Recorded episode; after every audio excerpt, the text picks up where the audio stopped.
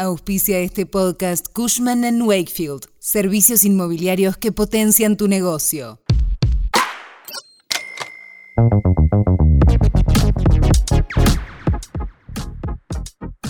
El salario mínimo al día de hoy cubre poco más del 80% de la canasta individual y un salario formal promedio con dos asignaciones familiares alcanza para el 82% de la canasta de una familia tipo.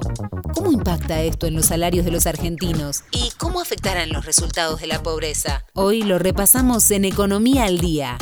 Cuando arranca el día en el tren volviendo a casa o mientras salís a caminar, nosotros te contamos qué pasa y te hacemos la economía más fácil. Soy Melina Greco y esto es Economía al Día, el podcast de El Cronista. Seguinos en nuestro canal de Spotify y escuchanos todas las mañanas.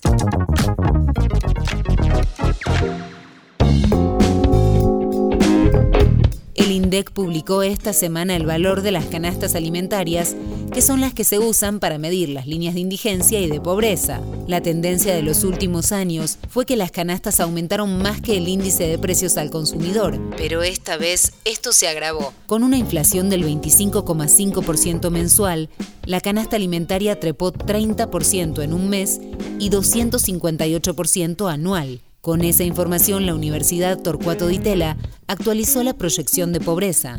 Para ello, cruza las canastas con la proyección de la encuesta de ingresos del INDEC. ¿Cuál fue el resultado? La prueba estimó un índice de pobreza del 42,8% para el semestre de julio a diciembre. En general, la universidad suele anticipar con precisión el dato que el INDEC reportará en marzo.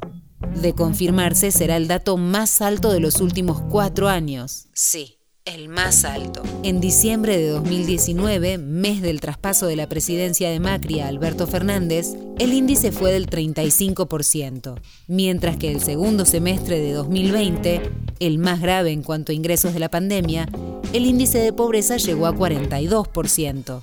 Un periodo presidencial después, la pobreza estaría 7 puntos por arriba.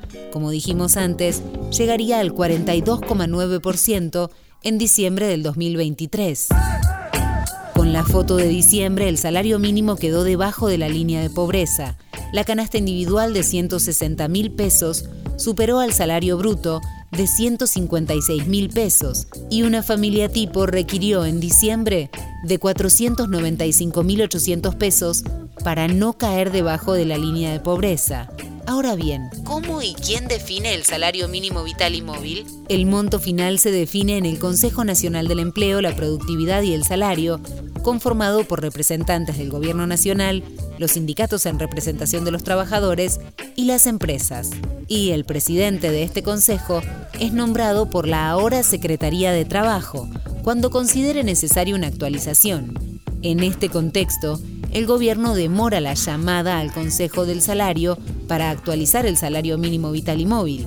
El monto del salario mínimo es referencia para el pago de los programas sociales. No hace falta decir que la situación es complicada.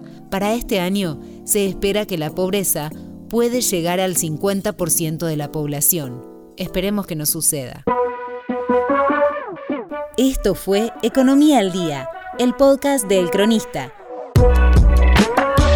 Seguinos en nuestro canal de Spotify y escuchanos todas las mañanas. Y si te gustó el podcast, puedes recomendarlo. Coordinación Periodística Candelaria Domínguez. Producción SBP Consultora. Hasta la próxima.